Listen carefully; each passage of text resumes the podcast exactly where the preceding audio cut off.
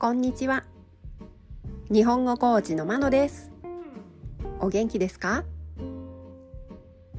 このポッドキャストでは日本語のいろいろな表現を紹介します。このような表現を知っていると相手が言っていることがもっとわかるようになりあなたが言いたいことがもっと言えるようになります。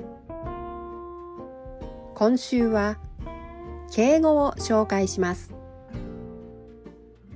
今日は言うの敬語。申すと申し上げるです。申すと申し上げるは自分が言う場合。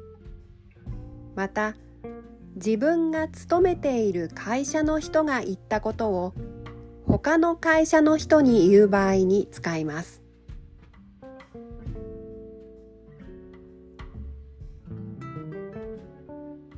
例文です。1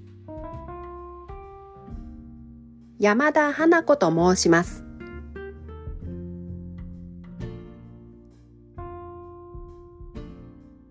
2弊社の社長がプロジェクトを中断するようにと申しております。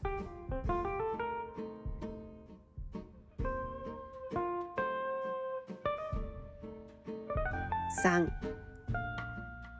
この先のスケジュールにつきましては先ほど申し上げた通りです。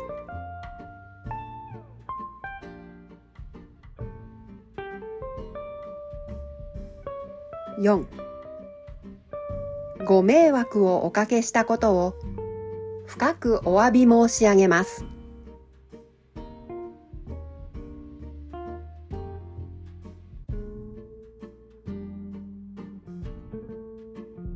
いかがでしたか？